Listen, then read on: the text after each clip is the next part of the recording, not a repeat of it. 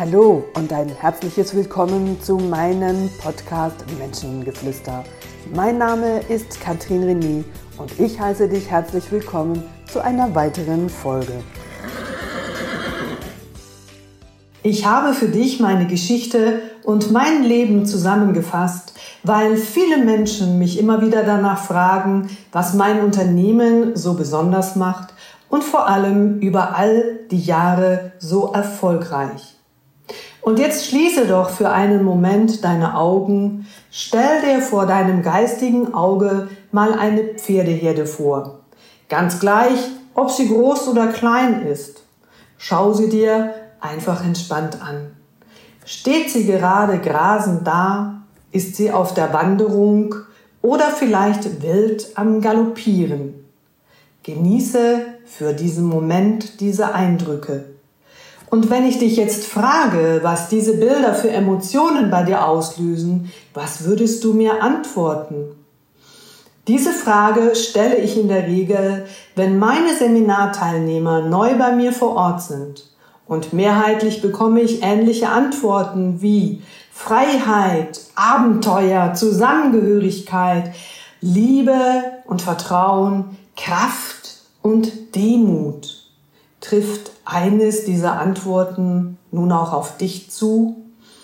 Wusstest du, dass das Pferd genau das Tier ist, das unbewusste Sehnsüchte in uns widerspiegelt und wir nur mit Pferden verbinden? So ist es also deine Antwort, ein Appell an dich selbst. Ein Bedürfnis oder eine Sehnsucht, die in deinem Leben mehr Raum bekommen möchte oder der du mehr Aufmerksamkeit schenken solltest. Pferde begleiten mich schon mein ganzes Leben lang und das mittlerweile schon bald 60 Jahre.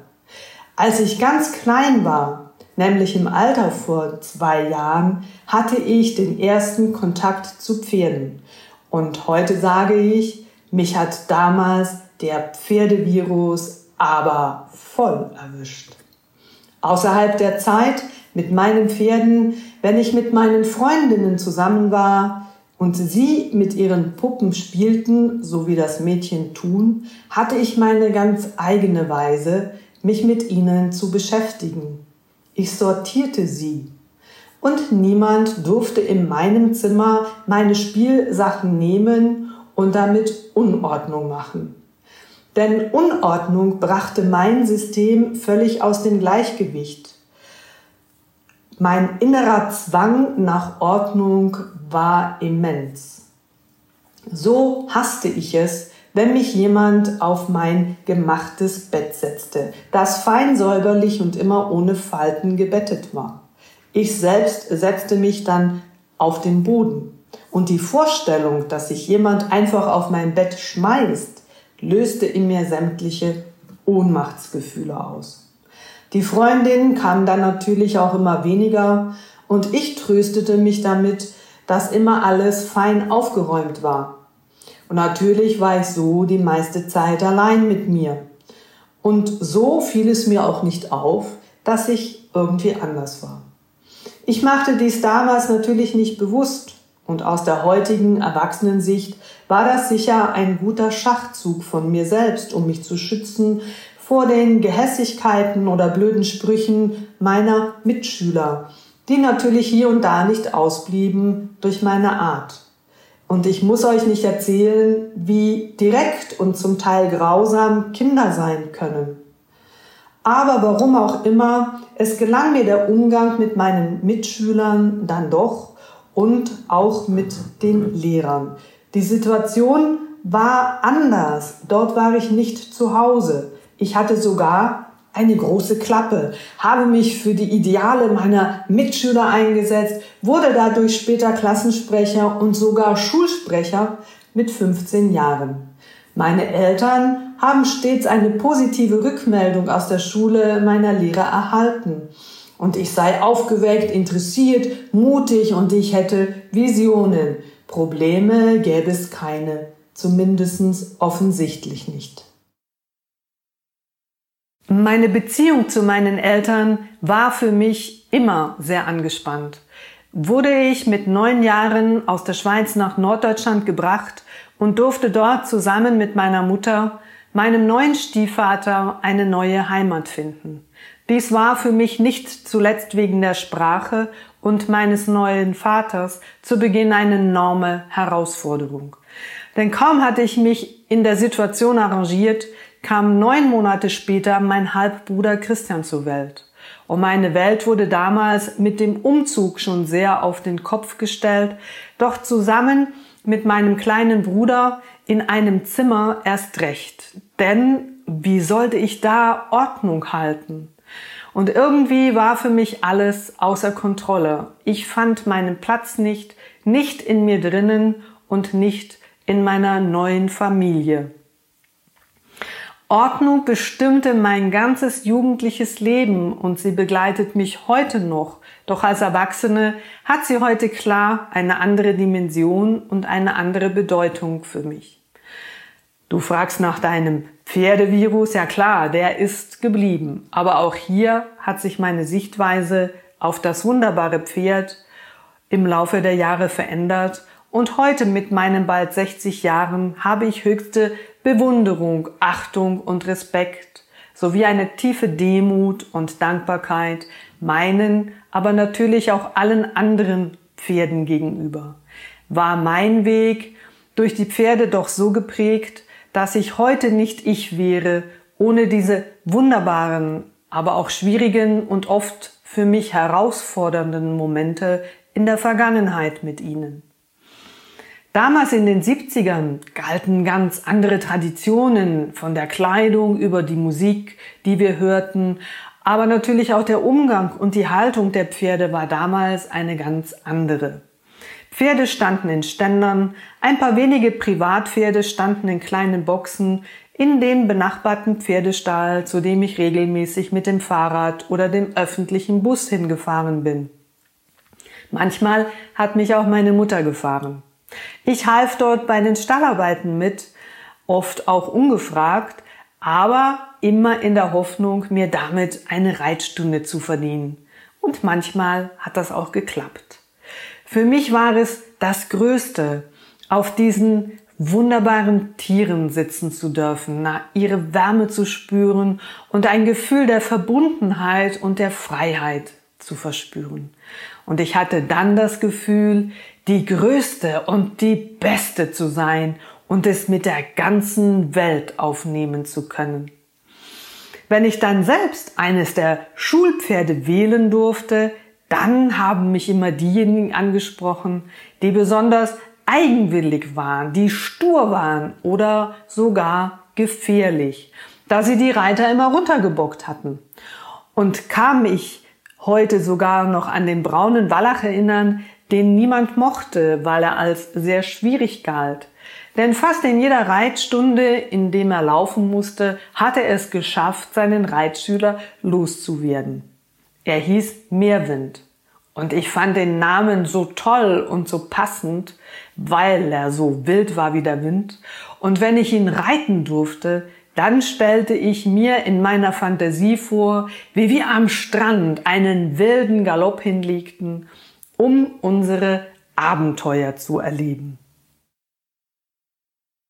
Dass ich in diesem Moment natürlich kein Ohr für die Marschbefehle meines Reitlehrers hatte, war mir nicht so klar. Und so schrie mein Reitlehrer mich immer wieder an, dass ich durch die ganze Bahn wechseln solle oder auf die Wolte reiten.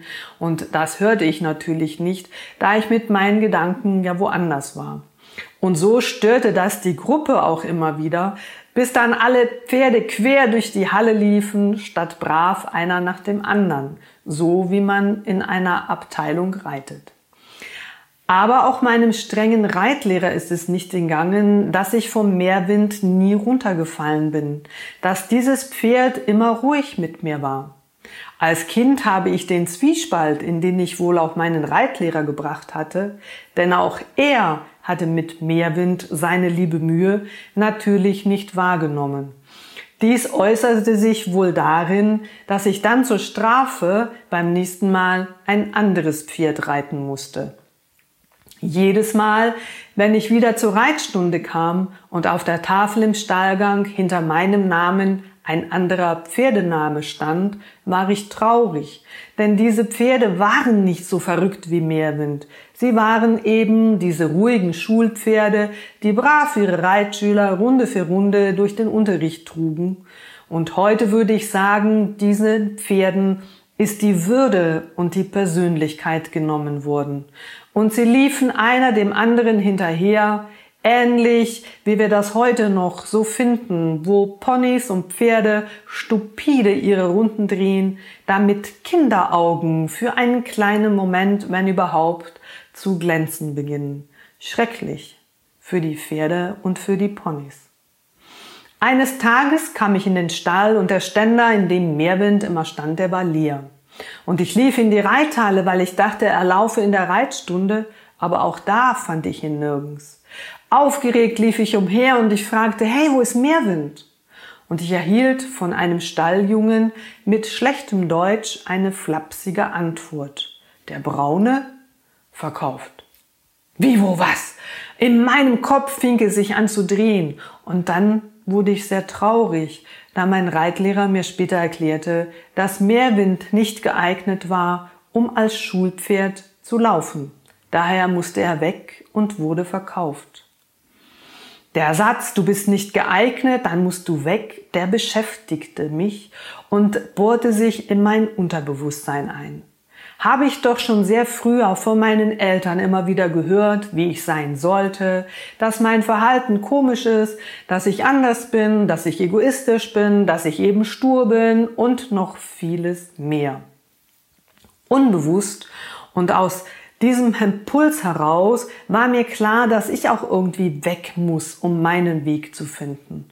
Also bat ich meine Eltern, mir ein Internat zu ermöglichen. Und ich war damals 15 Jahre alt. Dies war vor mehr als 50 Jahren nur den Reichen möglich, aber irgendwie machte es meine Eltern möglich, dass ich die letzten Schuljahre im Internat effektiv verbringen durfte und dafür bin ich ihnen heute noch sehr dankbar, denn das war meine schönste Schulzeit. Und so suchte ich mir ein Internat auf Langeoog und Langeoog ist eine kleine Insel in der Nordsee und gehört zu den ostfriesischen Inseln und liegt neben Baltrum. Und ihr könnt euch vorstellen, dass es dort natürlich auch Pferde gab, denn das war für mich das Wichtigste. So packte ich also nach den Sommerferien meine Sachen und zog nach Langeoog. Ich teilte mir im Internat im Erdgeschoss ein Zimmer mit einem anderen Mädchens namens Karina. Was ich zu Beginn nicht wissen konnte, dass zwischen Karina und mir erst eine tiefe Freundschaft und später ein Konkurrenzkampf entstand, an dem unsere Freundschaft zerbrach, der Pferdewiegen. An meinem ersten Schultag kam unser neuer Klassenlehrer, ich weiß sogar noch seinen Namen, er hieß Herr Fürchter. Der kam in die Klasse, begrüßte uns nett und erzählte, dass er ein Insulaner sei also sein ganzes Leben schon auf dieser Insel wohne und einen Ponyhof betreibe mit seinen Angestellten. So gab er uns morgen Matheunterricht und noch andere Fächer und am Nachmittag war ich auf seinem Hof, teilte die Pferde für die Touristen ein und betrieb und unterstützte ihn bei seiner Art Bar-Restaurant. Hinter seinem Tresen konnte mein Klassenlehrer das ganze Geschehen kontrollieren. Er hatte acht Großpferde und circa zehn Ponys, die er vermietete an die Touristen. Und mit den Ponys vor der Kutsche konnten die Touristen die Insel erkunden, denn diese war und ist heute noch autofrei. Die Großpferde waren für Reiter, welche einen Strandausritt buchen wollten. Und seine Mitarbeiter waren für die Pferde und Ponys verantwortlich und machten die Tiere für die Touristen parat, spannten sie ein, sattelten die Großen für einen Ausritt. Sie machten die Boxen sauber, fütterten die Pferde und schauten nach dem Rechten. So eine Arbeit, die konnte ich für mich auch gut vorstellen. Ich war also im Paradies angekommen, denn klar war für mich, dass ich jede einzelne freie Minute auf diesem Hof verbrachte und auch in den Ferien nie nach Hause wollte. Denn auf dem Hof hatte ich sogar mein eigenes Zimmer und ich half überall mit.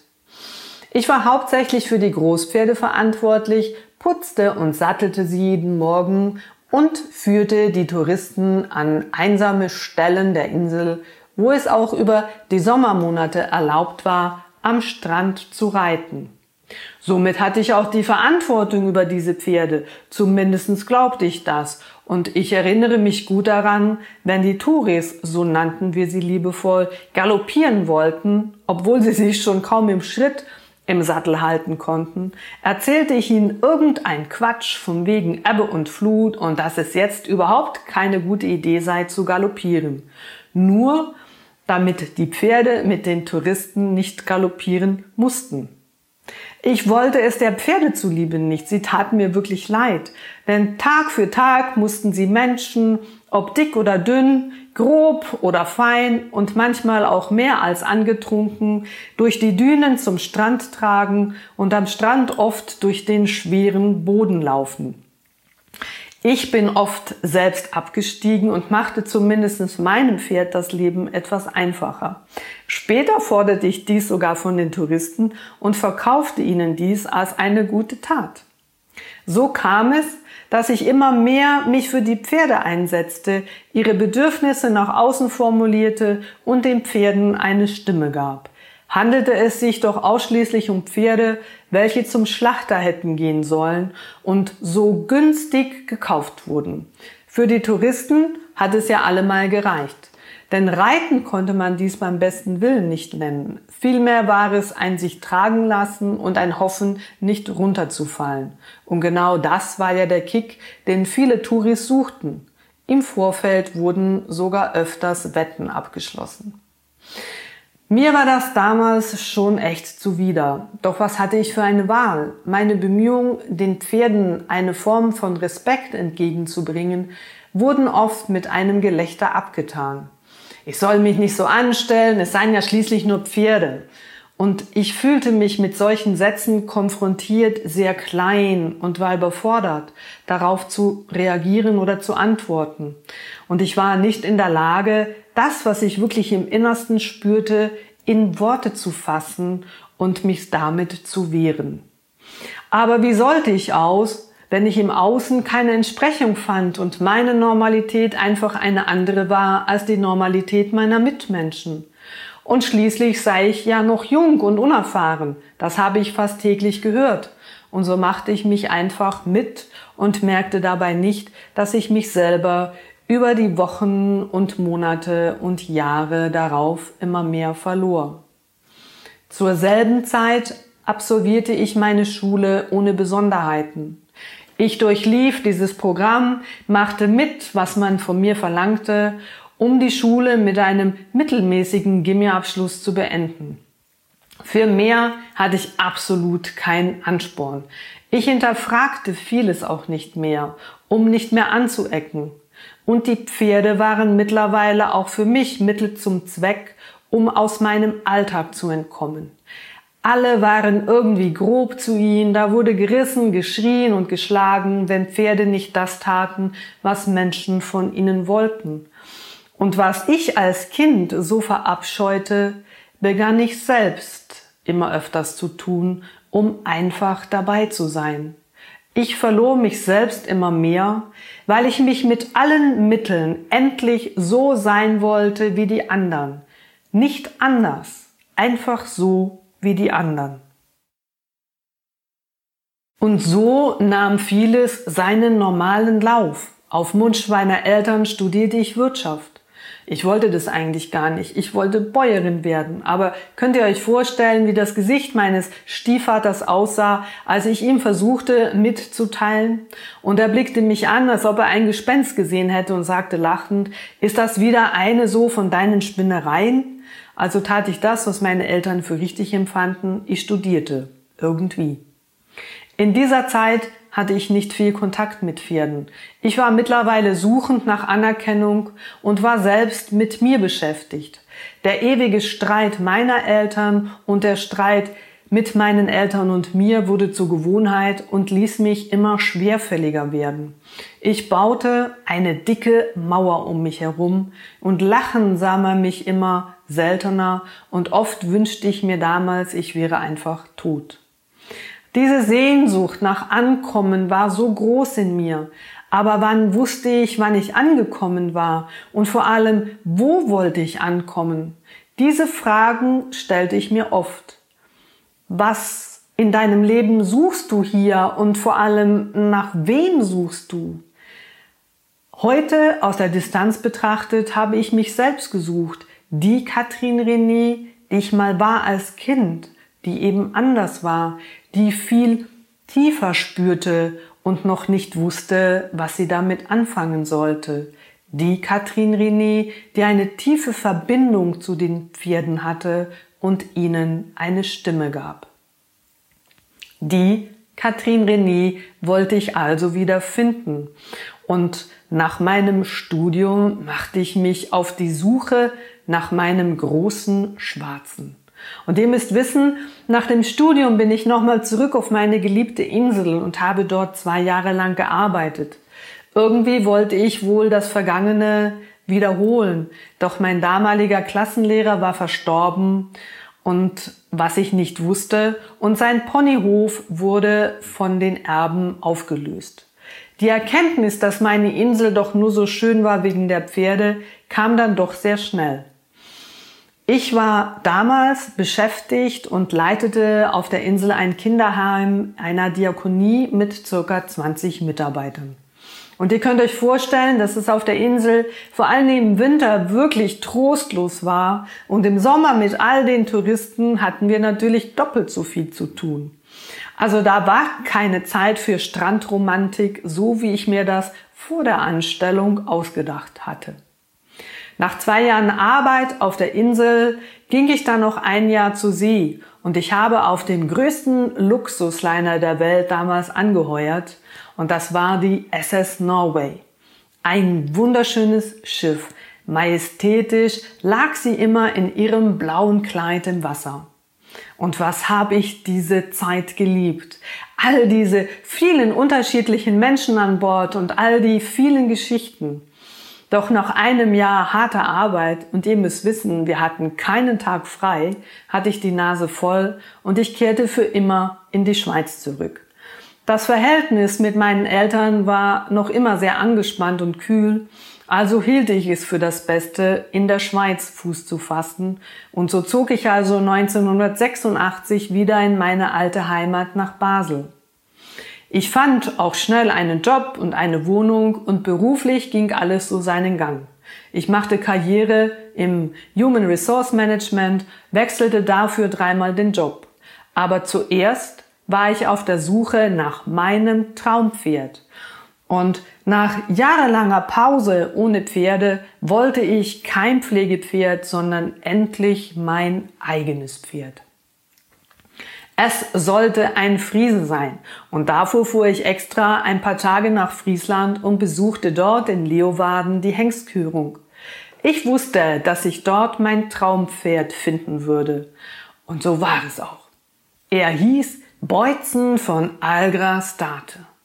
Er war groß, schwarz und majestätisch stand er vor mir und blickte mit seinen großen schwarzen Augen direkt in mein Herz.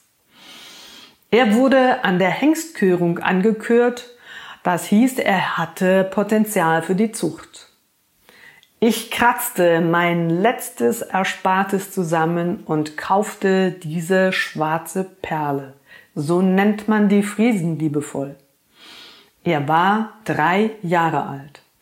Ich suchte in der Schweiz in der Nähe meines Wohnortes eine entsprechende Unterkunft für ihn, was für Hengste damals nicht so einfach war. Sollte er meiner Vorstellung entsprechend auch viel Weide haben und eben nicht nur in einer 3x3 Meter Box stehen. Wo ein Wille, da auch ein Weg und ich konnte circa 20 Minuten von mir zu Hause einen Hof finden, der meinen Vorstellungen entsprach. Und er bekam einen sehr großen Unterstand, der war dick mit Stroh eingestreut. Er hatte einen Vorhof, seinen eigenen Sandplatz und im Anschluss direkt seine eigene große Weide. Es schien alles perfekt und meine Freude, die war riesengroß. So konnte ich es also kaum erwarten, bis mein großer Schwarzer endlich von Friesland in die Schweiz kam. Und dann war es soweit. Das Telefon klingelte, ein Mann sagte mir im gesprochenen Deutsch, er sei mit meinem Pferd an der Schweizer Grenze und müsse nun noch alle Zollpapiere abfertigen und er rechne, dass er in circa zwei Stunden im Stall eintreffen werde. Mein Herz schlug so laut und ich hatte das Gefühl, es würde mir aus der Brust herausspringen. Und ich kann mich heute noch so gut an diesen Tag erinnern. Ich suchte wie wild alle meine Sachen zusammen, um ja nichts zu vergessen und machte mich auf den Weg, um meinen Freund natürlich persönlich vor Ort in Empfang zu nehmen. Ich war viel zu früh vor Ort und jede Minute, die ich mit Warten verbrachte, die fühlten sich an wie Stunden. So stellte ich mir vor, wie alles werden würde, wie sich unsere Beziehung gestalten würde und dass ich nun einen ehrlichen Freund fürs Leben gefunden habe. Und vielleicht habe ich aber auch viel zu viele Black Beauty Bücher gelesen, denn es sollte doch alles ganz anders kommen. An diesem Tag, als Beutzen seinen Stall bezog, sollte sich mein Leben drastisch verändern. Nur wusste ich das damals nicht. Meine romantischen Gedanken wurden dann aber je unterbrochen, als ich von weitem den Lastwagen hörte und ein Pferd wiehern oder schon fast schreiend. Sollte das mein Pferd sein? Der Chauffeur stieg aus, er war müde durch die lange Fahrt und gab mir zuerst mal alle Papiere und dann sagte er mir, na ja, da hast du dir ja echt einen verrückten Kerl ausgesucht. Viel Spaß mit ihm. Beutzen wieherte so laut, dass ich zum Teil die Kommentare des Chauffeurs gar nicht mehr hören konnte. Aber ich spürte zusehends, wie ich innerlich immer nervöser wurde. Der Typ öffnete die Ladeluke und nun hörte ich auch das Schnauben und das Stampfen meines Pferdes. Und als er die Seitentüre des Transporters zur Seite schob, sah ich mein total verschwitztes Pferd. Seine weit aufgerissenen Augen, die geblähten Nüstern und seine Unzufriedenheit. Boah, ich war wie gelähmt. So hatte ich mir das nicht vorgestellt. Und der Chauffeur nahm mein Pferd, band ihn los und beide kamen irgendwie diese Rampe darunter. Und ich nahm meinen ganzen Mut zusammen und brachte dieses wilde Pferd in seinen Stall. Ich spürte bereits hier eine erste Angst diesem großen und mächtigen Tier gegenüber. Er war so groß, so stark und so wild und ich ertappte mich bei dem Gedanken, dass alles, was ich über Pferde gelernt habe, in diesem Moment in Frage stellte. Hilflos schaute ich mich um, aber da war mittlerweile niemand mehr. Der Chauffeur hat sich bereits wieder auf den Weg gemacht und ich war mit diesem Tier nun ganz allein. Ich hielt es für das Beste, ihm eine große Portion Heu zu geben und ihn erstmal in Ruhe ankommen zu lassen. Dann teilte ich dem Stallbesitzer mit, dass Beutzen seine Stallung bezogen habe und fuhr nach Hause. Zu dieser Zeit war ich bereits mit Rolf verheiratet und ich dachte, dass dies richtig ist, dass das Liebe ist und habe mir unbewusst mit dieser Hochzeit eine bessere Verbindung zu meinen Eltern erhofft. Ich konnte in dieser ersten Nacht nicht gut schlafen. Ich hatte mich so sehr auf diesen Tag gefreut, meinen schwarzen Freund zu begrüßen. Und nun war es irgendwie ganz anders. Ich war nicht zufrieden, aber ich ließ mir meine Enttäuschung nicht anmerken. Mein Mann war von Anfang an gegen dieses Pferd, also konnte ich doch nicht schon am ersten Tag über irgendwelche Probleme sprechen. Und in mir arbeitete es und die Gedanken, die überschlugen sich und damit verbunden war ein innerliches Gefühlschaos. Ich hatte Horrorbilder im Kopf von einem Pferd, welches ich nicht bändigen konnte und die halbe Welt mich dafür auslachte. Ich hörte den Hohn der anderen Pferdebesitzer und das, was sie untereinander sagten. Aber einen Hengst muss sie haben. Sie kann ihn zwar nicht handeln, aber es muss unbedingt ein Hengst sein. Und all das in meinem Kopf machte die Situation natürlich nicht besser. Zu dieser Zeit war ich im HR eines Versicherungskonzerns tätig und ich nahm mir extra die kommenden Nachmittage frei, um die erste Zeit mehr bei meinem Pferd zu verbringen. Ich machte jeweils pünktlich Schluss und fuhr mit einem mulmigen Gefühl am ersten Tag Richtung Stall. Wie hatte er wohl seine erste Nacht verbracht? Und wie wird unser erster Tag? Und was mache ich, wenn er wieder so aufgeregt ist wie gestern? Dies und viele Gedanken schossen mir während der Autofahrt durch den Kopf. Und als ich ankam, sah ich meinen Schwarzen auf dem Paddock schon hin und her laufen. Er war zwar deutlich ruhiger als am Vorabend, aber immer noch sehr aufgeregt. Ich parkte mein Auto und lief auf ihn zu. Auf seinen Namen schien er nicht zu hören. Vielleicht sprach ich ihn auch falsch aus, war er doch sehr typisch friesisch. Es gelang mir, dieses Pferd ans Halfter zu nehmen und ihn etwas zu putzen. Es war mir unmöglich, mit ihm zusammen auf den Reitplatz zu gehen und mir wurde langsam bewusst, dass vieles nicht selbstverständlich ist und erarbeitet werden muss. Und irgendwie ja auch klar, denn dieses Pferd war ja auch erst drei Jahre alt. Aber ich wusste nicht, dass er gar nichts kann und nicht angebunden an einem Ort stehen bleiben. Was sich charakteristisch bei mir damals als roter Faden durch mein Leben zog, war die Devise, ich muss alles selber machen, alles selber können und konnte darum niemanden um Hilfe fragen. Der Antreiber sei stark, zeig keine Schwäche, waren zu dieser Zeit sehr ausgeprägt. Und so las ich nächtelang Bücher, schaute Videos und dieses Pferd hatte wirklich alle Tricks auf Lager, dass es mir nie langweilig geworden war. Und ich machte Fehler, viele Fehler. Und ich musste diese Fehler wieder ausbessern. Ich hatte von meinem Pferd zu jeder Zeit eine direkte Rückmeldung, was er gut fand und was er von mir ablehnte. Ich passte meine Zeiten an und ging dann zu meinem Pferd, wenn alle anderen schon wieder weg waren, um Konfrontationen mit Besserwissern und vor allem mit Stuten zu vermeiden. Wir hatten nicht so viele Putzplätze und ich konnte nicht von den anderen erwarten, dass sie auf meinen Hengst Rücksicht nahmen. Aber eine Stute direkt neben ihm, das ging gar nicht. Da vergaß er seine Manieren, die er mittlerweile gelernt hatte, und er wurde ganz wild und für mich nicht mehr kontrollierbar. Das musste ich unter allen Umständen verhindern. Also besuchte ich ihn zu den Zeiten, an denen die anderen noch schliefen, also früh morgens vor dem Arbeiten oder abends, wenn sie schon wieder zu Hause waren. Das hat soweit auch gut geklappt und wir kamen niemandem in die Quere und wir machten Fortschritte und konnten so mit meinem großen Schwarzen auch schrittweise ins Richtung Reiten gehen. Ich hatte immer noch viel Respekt vor ihm und er tolerierte mich, aber er respektierte mich nicht. Das habe ich irgendwie gespürt. Ich wusste aber auch nicht, wie ich mir den Respekt hätte verschaffen sollen. Ich versuchte es mit Strenge und nächster Arbeit und dem Training mit meinem Pferd blieb mir nicht mehr viel Zeit für meinen Mann oder andere Dinge. Dies fiel mir selbst nicht auf, denn ich hatte ja immer jede Menge zu tun.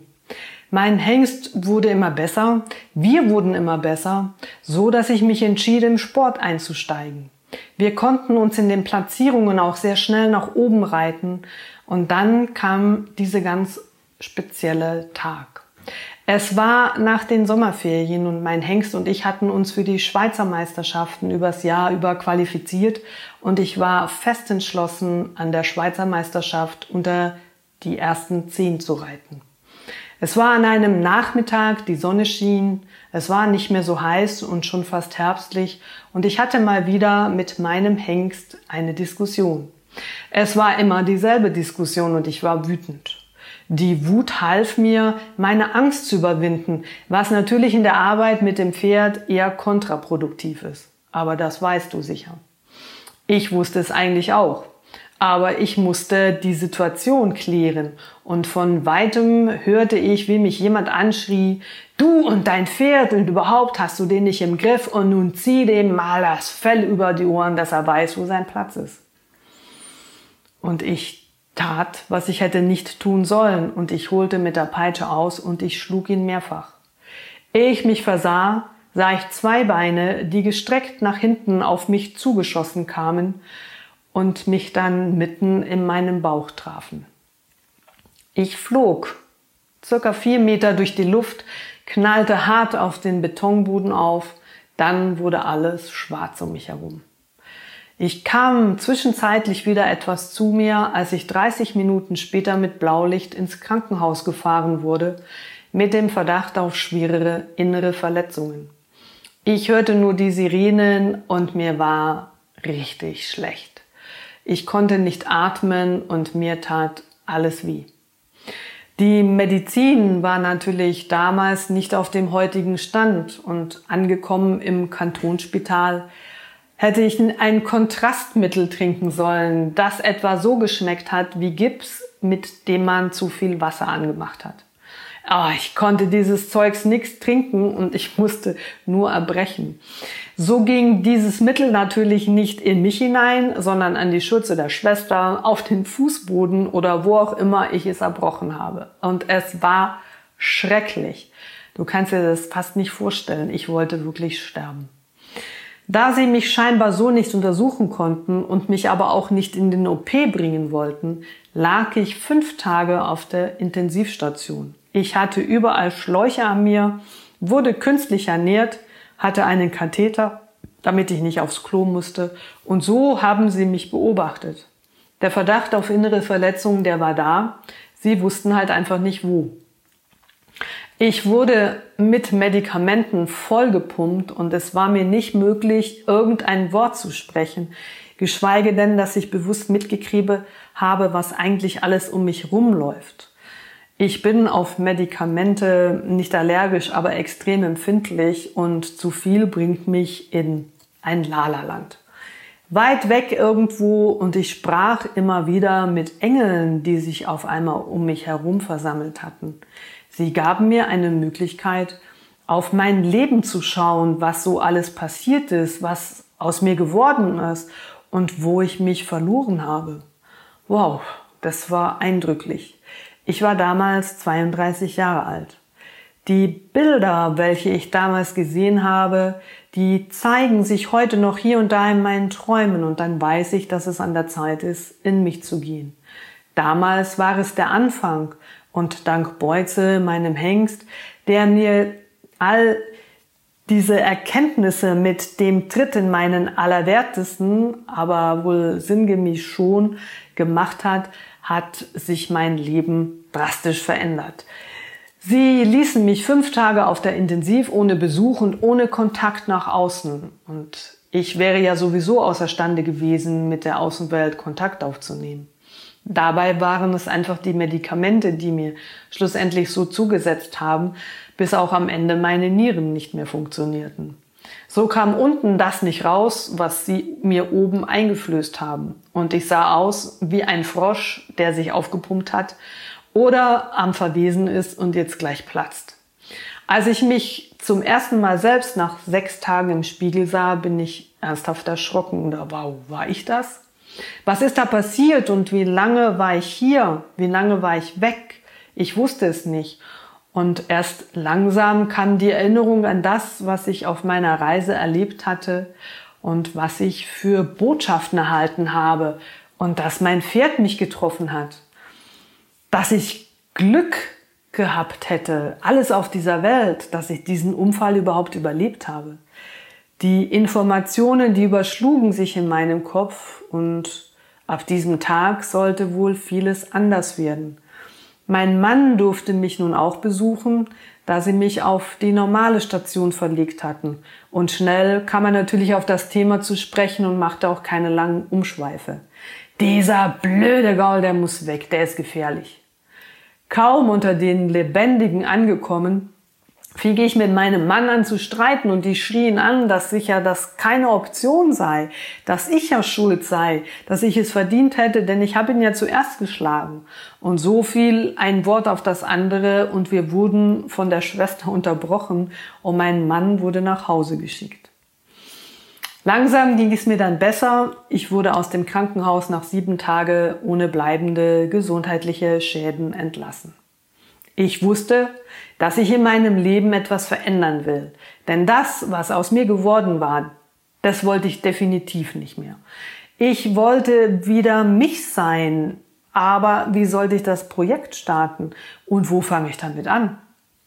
Mein Hengst übernahm sukzessive diese Aufgabe, so kreierte er für mich immer wieder Situationen, in denen er mich stets dazu brachte, meine Forschungen wieder aufzunehmen wieder zurückzublicken, was mich mit diesen verrückten Pferden von damals so verbunden hatte und warum ich nie runtergefallen bin. Was war das für ein Zauber oder eine Magie, als ich als junges Mädchen mit diesen Pferden unterwegs war und ihnen eine Stimme gab. Ich machte mich also auf die Suche nach Pferdeflüstern, die damals Anfang der 90er nach Europa kamen und ich besuchte viele Seminare. Egal, ob das Ferdinand Hänfling war, Pat Pirelli, Monty Roberts und wie sie alle hießen. Und ich durfte, wow, viel von ihnen lernen. Es ist nicht das Pferd, das lernen muss. Du musst lernen zuzuhören, um dein Pferd zu verstehen, was es dir sagen will. Das war damals die größte Essenz für mich. Und natürlich auch verbunden mit der Erkenntnis, dass ich mir selber gar nicht mehr zuhörte und meine innere Stimme zum Schweigen brachte. So wurde mir klar, es wiederholt sich alles. Meine Eltern nahmen mich mit meinen Besonderheiten nicht ernst und so konnte ich mich selbst nicht ernst nehmen, aber auch meine Mitarbeiter nicht. Mir war nicht bewusst, dass es sehr schnell ruhig wurde, wenn ich in das Großraumbüro betrat weil ich etwas mit einem Mitarbeiter besprechen wollte.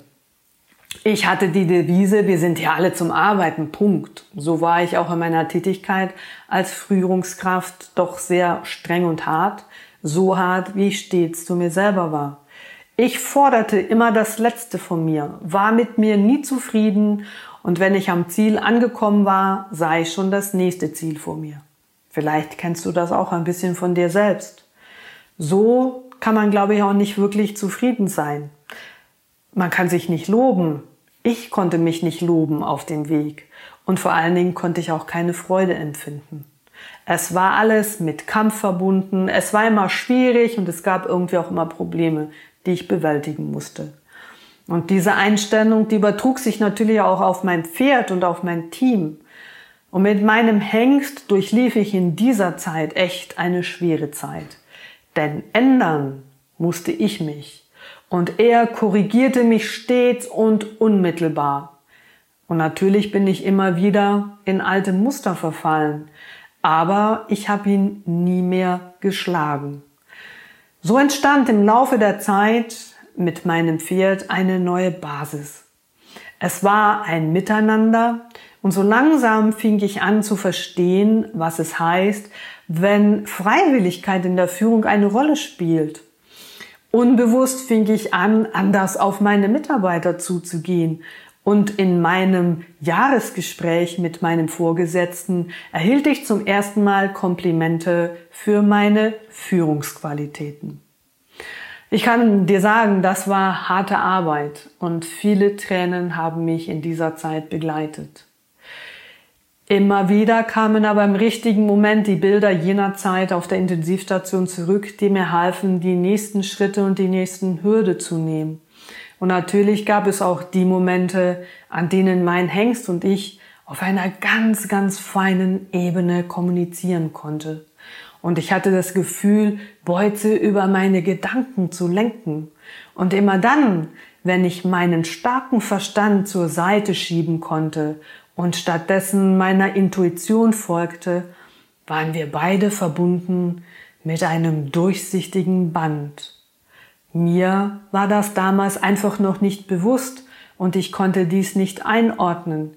Viele meiner Kunden stehen heute genau an dieser Stelle und versuchen, das, was mit ihnen und dem Pferd passiert, was sich jetzt gerade anfühlt wie Magie, mit dem Verstand zu verstehen. Nur leider kann der Verstand beim besten Willen das nicht verstehen. Der kann übrigens vieles im Zusammenhang mit dem Pferd nicht verstehen. Das jetzt schon mal als kleiner Tipp für dich. Ich experimentierte viel, hauptsächlich natürlich an mir und erhielt von meinem Hengst sofort die positive Antwort und manchmal aber auch die Quittung. Dann, wenn ich nicht bei mir war, sondern mein Ego im Vordergrund stand. Viel ging es um mein verdammtes Ego. Immer wieder stand ich vor der Tatsache, wenn ich was will. In Zusammenhang mit meinem Pferd ging gar nichts mehr. Konnte ich es als Angebot liebevoll verpacken oder spielerisch die Führung übernehmen, habe ich immer mehr bekommen. Ist es im Leben doch nicht auch so? Hast du nicht schon selbst die Erfahrung gemacht, dass es oft nicht geklappt hat? Und wenn du den Druck rausgenommen hast und es von selbst entstanden ist oder die Person sogar von selbst auf dich zugekommen ist, dann war es doch viel einfacher. Viele meiner Entdeckungen, die ich heute in meine Academy einfließen lasse, beruhen, berufen auf die äh, Selbstachtsamkeit meinerseits in der Arbeit mit dem Pferd. Ich spürte, wie viel Potenzial in dieser Arbeit steckt und in mir wuchs immer mehr der Wunsch, eine Ausbildungsstätte zu gründen, in der sich Menschen an Pferden weiterentwickeln können. Und ich verbrachte viel Zeit im Stall, für meinen Mann zu viel Zeit im Stall und es kam, was kommen musste. Er hatte schon überall die Zeit Schwierigkeiten mit meinem Pferd und für ihn war der Schwarze der unberechenbare Teufel und eines Tages stellte er mir das Ultimatum. Dein Schwarzer oder ich, verkündete er mir in der Küche. Boah, ich war baff. Habe ich da richtig gehört? Ich fing an zu lachen, weil ich dachte, er macht einen Spaß. Doch schnell merkte ich, dass es ihm sehr ernst war. Konnte Rolf das von mir verlangen? In meiner inneren Verzweiflung suchte ich Rat bei meiner Mutter. Im Vorfeld hätte ich aber wissen müssen, dass sie Rolf unterstützte. Sie hat mir immer wieder mal gegenüber geäußert, dass ich mich viel zu wenig um ihn kümmere und dass das für unsere Ehe nicht gut sei. So sagte sie, dass man wegen eines Pferdes eine Ehe nicht aufs Spiel setze und ich sollte nun den Gaul halt verkaufen. Es war eine Zeit, in der ich immer noch nach Anerkennung und Zusammenhalt in der Familie suchte und so schwer mir dieser Schritt gefallen ist, habe ich das Liebste, was ich in meinem Leben hatte, zurück an den Züchter verkauft. Ich wollte es mal wieder der Familie recht machen und natürlich auch meinem Mann. Und der Tag, an dem mein Pferd abgeholt wurde, das war ein rabenschwarzer Tag. Und an dem Tag ist ein Teil von mir mit ihm gegangen. Ich war steif. Es fühlte sich an wie eingefroren und nicht nur an diesem Tag. Und diese Starre in mir die hat mich über viele Jahre begleitet. Ich war traurig und ich war wütend auf meinen Mann und auf meine Familie und doch hatte ich nicht den Mut aufzustehen und mich zu wehren und zu gehen, aber mit meinem Pferd. Meine Ehe wurde nicht besser deshalb und ich zog mich immer mehr zurück und wenn ich Rolf ansah, sah ich in ihm nur die Person, die mir das Liebste auf der Welt weggenommen hat. Das war keine gute Basis und etwas wieder zusammenzubringen, was vorher schon irgendwie getrennt war. Und ich arbeitete noch mehr und in meiner Freizeit versuchte ich den Kontakt zu behalten zu anderen Pferden. Und meine Stallkollegen, die waren natürlich froh, wenn ich ihnen aushalf. Aber es ging irgendwie nicht mehr. Ich konnte mich nicht auf andere Pferde einlassen. Und so verging die Zeit und es kam wieder ein Tag, der mein Leben ein weiteres Mal auf den Kopf stellen sollte. Es war an dem Mittagessen mit Rolf und ich räumte den Tisch ab und er stellte das Geschirr in den Geschirrspüler, als er das Gespräch anfing und er mir so einfach erklär, erklärte, ich habe eine Freundin. Und ich weiß es noch wie heute. Meine Antwort daraufhin war eher cool und nun möchtest du die Scheidung? Auf das klare Ja, was dann von Rolf folgte, da war ich nicht drauf vorbereitet.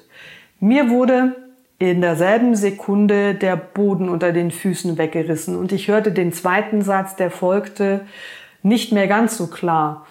Und ich möchte, dass du ausziehst, hörte ich ganz leise nachgeschoben.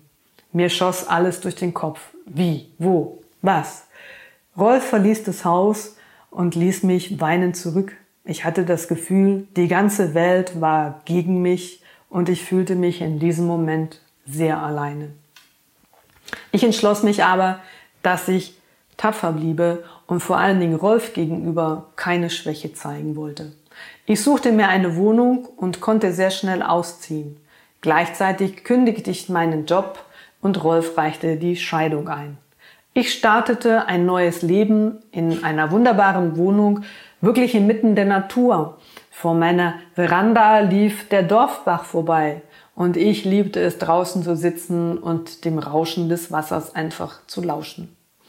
Mein neuer Job sollte im Human Resource Management eines Großunternehmens sein, in dem ich die Leitung der Personalabteilung mit über 6500 Mitarbeitern übernahm.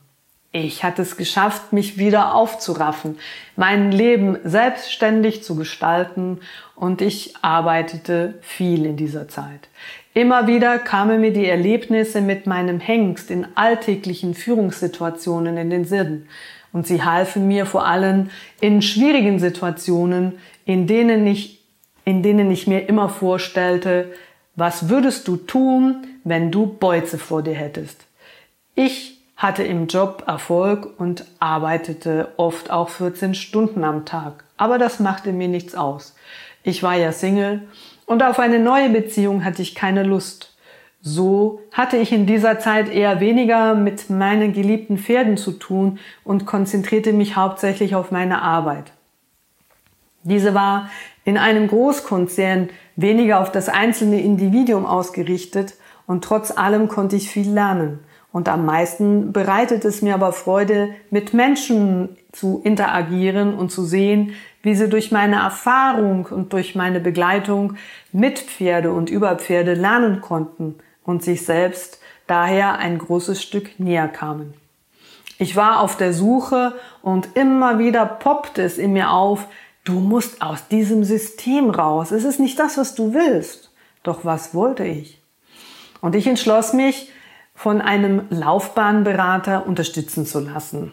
Ich erhielt eine Top-Adresse von einem eh-, ehemaligen Laufbahnberater des IAP in Zürich, welcher schon im offiziellen Ruhestand im Tessin liebte. Und ich buchte mir eine Einzelberatung über eine Woche und bezog in der Nähe ein kleines Zimmer. Ich habe fünf intensive Tage mit ihm verbracht. Und schon nach dem dritten Tag zeichnet es sich immer, immer mehr ab, dass ich ja schon wusste, wohin ich wollte und ja auch schon genauere Vorstellungen davon hatte, wie mein Unternehmen aussehen sollte. Und am Ende des fünften Tages fasste er alles zusammen und das Fazit, welches ich heute noch gut im Kopf hatte, war, ich habe schon viele spannende Persönlichkeiten in meiner Laufbahn kennengelernt, aber sie Sie tanzen mit allem aus der Reihe. Sie haben so viel Persönlichkeit und so viel Ecken und Kanten und damit verbunden so viel Potenzial, dass es schade wäre, dass Sie dies in einem Großkonzern, wie Sie wissen, ja gar nicht nutzen können. Gehen Sie raus und machen Sie Ihr Ding. Haben Sie den Mut, das zu machen, wofür Ihr Herz schon lange schlägt und lassen Sie Menschen mit Ihrer Biografie und an ihrer Biografie teilhaben, damit auch sie über Pferde lernen können. Er verabschiedete sich und bat mich, ihn unbedingt auf dem Laufenden zu halten. Er sei sehr neugierig, was ich daraus machen würde. Mit diesen Worten verabschiedete er sich und ich machte mich wieder auf den Weg nach Basel.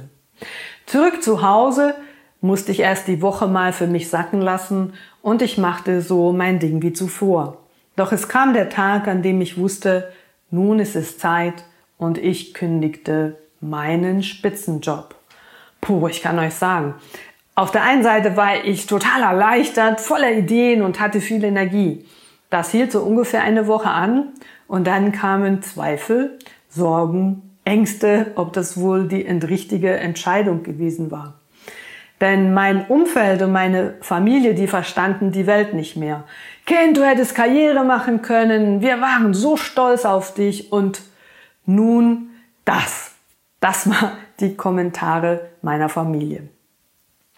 Ich hatte Angst, dass meine Familie mich erneut ablehnt. Und dann kam aber wieder die Erinnerung, dass ich schon mal meinen Weg verlassen habe, als ich wegen meines Ex-Mannes mein geliebtes Pferd verkauft habe. Also ließ ich alle reden und fing an, mein eigenes Konzept zu entwickeln. Ich schrieb meinen Businessplan, machte PR-Arbeit und nach meiner Kündigung fing ich mit fünf Kunden, zwei Pferden in einem kleinen Betrieb in Wahlen an. Meine Firma war geboren und hieß zum Start Queens Ranch Academy GmbH. Ich baute auf dem Hof mein eigenes Roundpen, so dass ich ungestört von dem restlichen Betrieb mit meinen Kunden arbeiten konnte. Die Presse war sehr interessiert an meiner Arbeit und meine Methoden, denn im Jahre 2000 steckte die Persönlichkeitsentwicklung doch noch in den Kinderschuhen und wurde eher von Sekten gelehrt. In der Verbindung mit Pferden, so wie ich es lehrte, war es für viele schlicht nicht vorstellbar. Über mich wurde sehr viel im Fernsehen, im Radio und in der lokalen Presse berichtet und ich startete mit Einzelcoachings, Unterricht für Jugendliche und kreierte Seminare. Mein Konzept schien Früchte zu tragen. Ich arbeitete viel und sehr hart zu dieser Zeit und ich sparte alles, was ich sparen konnte, investierte dies wieder in mein kleines Unternehmen und kaufte mehr Pferde. Und nach zwei Jahren war es klar, es ist nicht nur so ein Furz, sondern dieses Konzept hat Zukunft. Ich wusste, wenn ich wachsen wollte, musste ich eine eigene Infrastruktur haben, damit ich meinen eigenen Herr und Meister bin und meine hohen Mietkosten beim Bauern in Hypotheken umwandeln kann. Und schon als Kind hatte ich eigentlich meine Vision von meinem Hof klar im Kopf. Es gab sah tief in mir drinnen kein Zurück mehr nur noch vorwärts angetrieben von der Vorstellung, eines Tages selbst meinen eigenen kleinen Hof zu besitzen. So zog ich mit fünf Pferden einer Praktikantin im Dezember 2003 30 Kilometer weiter ins benachbarte Aarau nach Stein. Ich bezog eine große Reitanlage mit Wohnhaus, Reithalle 20 mal 40 und Platz für circa 20 Pferde. Und ich war stolz auf mich. Ich war irgendwie im Himmel angekommen und ich vergaß dabei völlig, wie viel Arbeit da eigentlich auf mich wartete. Denn jedes Mal, wenn ich durch diese Anlage lief, die sehr runtergewirtschaftet war, sah ich nicht die Arbeit, sondern wie es aussehen sollte am Ende, wenn ich bereits alles renoviert hatte. Und ich fing einfach an, jeden Franken, der übrig blieb, in meine Anlage zu stecken, die ich zum Start auf fünf Jahre gepachtet hatte mit dem Vorkaufsrecht. Ich startete ein Projekt mit Arbeitslosen, da waren Zimmerfrauen, Schreinerinnen und Handlangerinnen dabei und es gelang mir innerhalb drei Monaten im ersten Stock einen großen Seminarraum mit Büroräumlichkeiten und einer Lounge hinzustellen, direkt neben der Reithalle mit Blick in die Reithalle. Ich arbeitete also tagsüber mit meinen Kunden, hielt Seminare ab, bildete meine Lehrlinge aus und abends schrieb ich über viele Monate meine weiteren Konzepte und designte weitere aufbauende Seminare. Mein Ziel war es, diese Anlage zu kaufen. Und nach drei Jahren war es dann auch soweit. Es gelang mir mit ein paar Tricks, die wohl heute in der Bankenwelt nicht mehr möglich sind, einen Kredit aufzunehmen und diesen bei einer anderen Bank als Eigenkapital zu deklarieren. So war ich stolze Besitzerin dieser großen Anlage geworden und angefixt von der Vision, ein besonderes Ausbildungszentrum zu erstellen, habe ich entgegen der Meinung meines Steuerberaters jeden Franken in diese Anlage gesteckt und mir nicht viel Lohn ausbezahlt. Auch wollte ich meine Pferde aus der klassischen Boxenhaltung entlassen und ihnen als Gruppe eine neue Freiheit geben. So war ich damals auch eine der ersten in der Schweiz, die den Stall umbaute, um die Pferde in einer Gruppe halten zu können. Geplant war, dass sie sich auf dem Areal völlig frei bewegen können, drinnen wie draußen. Die Art der Haltung war neu und auch für mich anspruchsvoll, denn ähnlich wie eine Gruppe von Menschen, die auserwählt wurden, ein Team in einer Führung zu sein, in einer Firma zu sein. Dass ein Team erfolgreich zusammenarbeiten kann, bedarf es der Berücksichtigung ihrer Bedürfnisse. Wir beobachten die Pferde stets und äh, dabei schulte ich die Wahrnehmung meiner Lernenden. Sie berichteten von den Erlebnissen innerhalb meines Pferdeteams und viele Erkenntnisse ihres Zusammenseins konnte ich gewinnen und parallel zu uns Menschen feststellen. Die Pferdehaltung in der Gruppe stellt andere Anforderungen als mich, als wenn ich ein psychisch und physisch ausgeglichenes Pferd so für meine Coachings wollte, als wenn ich sie einfach in der Box hatte. Ich erhielt vom Schweizer Tierschutz eine Auszeichnung. Mein Betrieb gehörte damals zu den besten zehn in der Schweiz. Später verlor ich diese Auszeichnung wieder, da es für meine Extrawürste, die ich für meine Pferde machte, in den Audits keine Entsprechungen gab. Gruppenhaltung sei Gruppenhaltung und die Pferde müssen ihre Differenzen selbst untereinander ausmachen. Und ich sah das anders und so verzichtete ich auf die Auszeichnung meinen Pferden zuliebe. In der freien Natur bilden sich die Gruppen von selbst und es ist immer genug Platz. Im Unterschied zu der Haltung in der Gefangenschaft. Hier stellt der Mensch die Gruppen zusammen und der Platz ist doch vor allen Dingen in der Schweiz sehr eingeschränkt. Und stell dir vor, du müsstest mit deinem Nachbarn, der der total unsympathisch ist, zusammen in einem engen Raum wohnen. Schreckliche Vorstellung, oder? So geht es auch unseren Pferden. Damals hörte ich immer wieder, ich soll die Pferde nicht vermenschlichen. Heute weiß ich, dass ich damals schon recht hatte und die Wissenschaft auch langsam dahinter kommt, dass Pferde Gefühle haben und noch einiges mehr. Während ich immer in die Gebäude investierte, ständig umbaute und renovierte, lernte ich durch meine Pferde sehr eindrücklich auf meine unbewussten Ressourcen immer mehr zurückzugreifen. Vieles aus meiner Kindheit hatte ich verdrängt. Heute tue ich es dank meiner Pferde und meiner Kunden sehr bewusst und ich lernte im Laufe der Jahre bis heute immer bewusster damit umzugehen. Viele Menschen nennen das Spiritualität. Ich nenne es die universelle Kraft, das große Ganze. So erhielt ich auch eines Tages ein Mail einer potenziellen Kundin, welche mir sehr eindrücklich und außergewöhnlich ihren Verlust ihres Friesen beschrieb. Beim Lesen dieser Zeile war mir sofort klar, dass es sich hierbei um meinen Schwarzen handeln musste, obwohl sie keinen Namen oder andere Details nannte. So antwortete ich auf dieses Mail mit der Frage, ob dieses Pferd Beuze von Alga State hieß. Ihr könnt euch vorstellen, dass ihr Ja in der Antwort mich wie ein Blitz getroffen hat.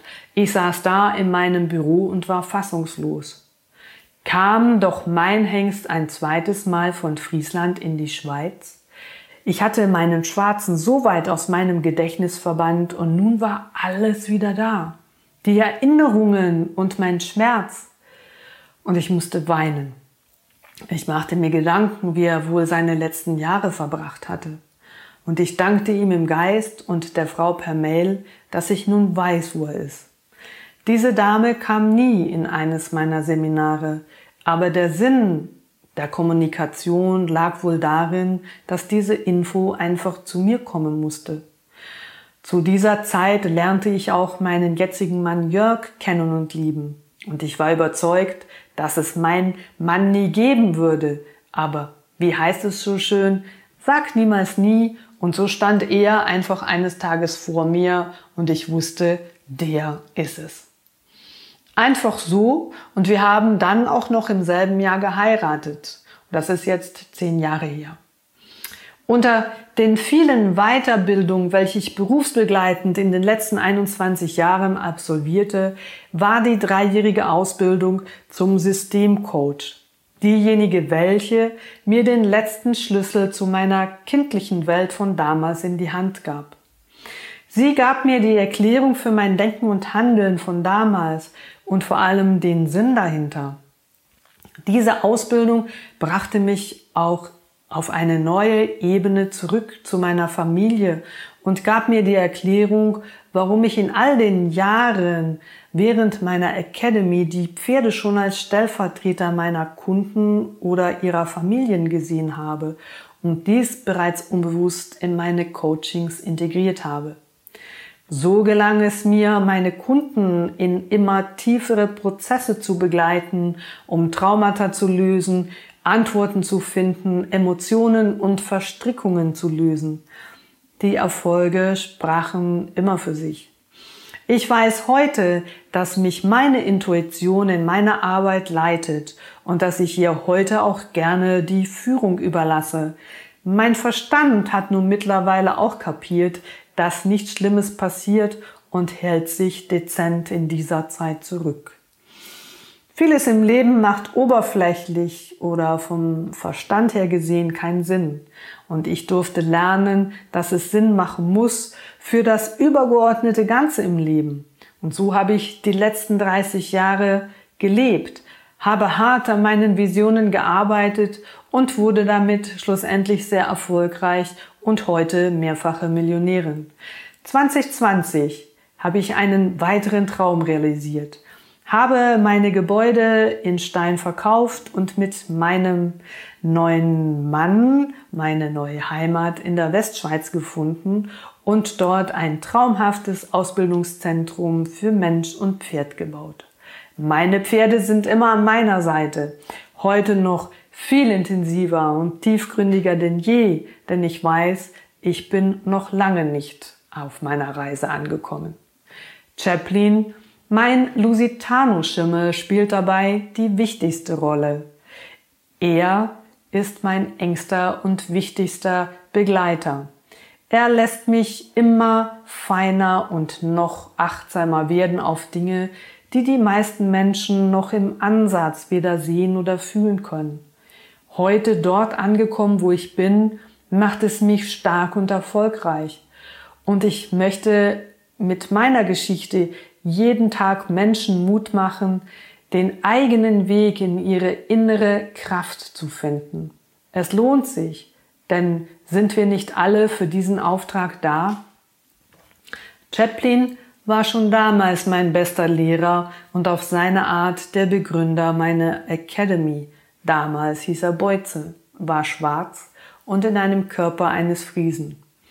Wir haben uns verloren, das dachte ich zumindest. Aber nun, 23 Jahre später, ist er wieder zu mir zurückgekommen. Unsere Verbindung war in der ersten Sekunde wieder da, so als ob wir uns nie verloren hätten, als ich mich auf seinen Rücken setzte vor knapp Jahren in Portugal. Er hat mir Bilder geschickt, an die ich mich schon sehr, sehr lange nicht mehr erinnern konnte. Und ich sah, wie wir morgens im Sommer beim Sonnenaufgang der Sonne entgegengaloppierten, nur er und ich, mit Halsring ohne Sattel. Diese tiefe Verbundenheit zwischen uns. In der Vergangenheit ohne ihn suchte ich ständig ein Gefühl und ich wusste aber nicht mehr welches oder wie es sich anfühlte. Doch in diesem ersten Moment mit ihm war es wieder da. Und nun wusste ich, was ich all die Jahre gesucht hatte. Genau ihn. So treffen wir uns immer wieder und es ist schön zu wissen, dass Abschiede nie für immer sind, sondern nur auf Zeit und alles in unserem Leben einen Sinn macht, weitergeht und nicht aufhört. Daran glaube ich zutiefst. Danke. Danke für mein Leben. Danke an meinen Mann Jörg. Danke an meine Kunden und ein Danke an meine Familie.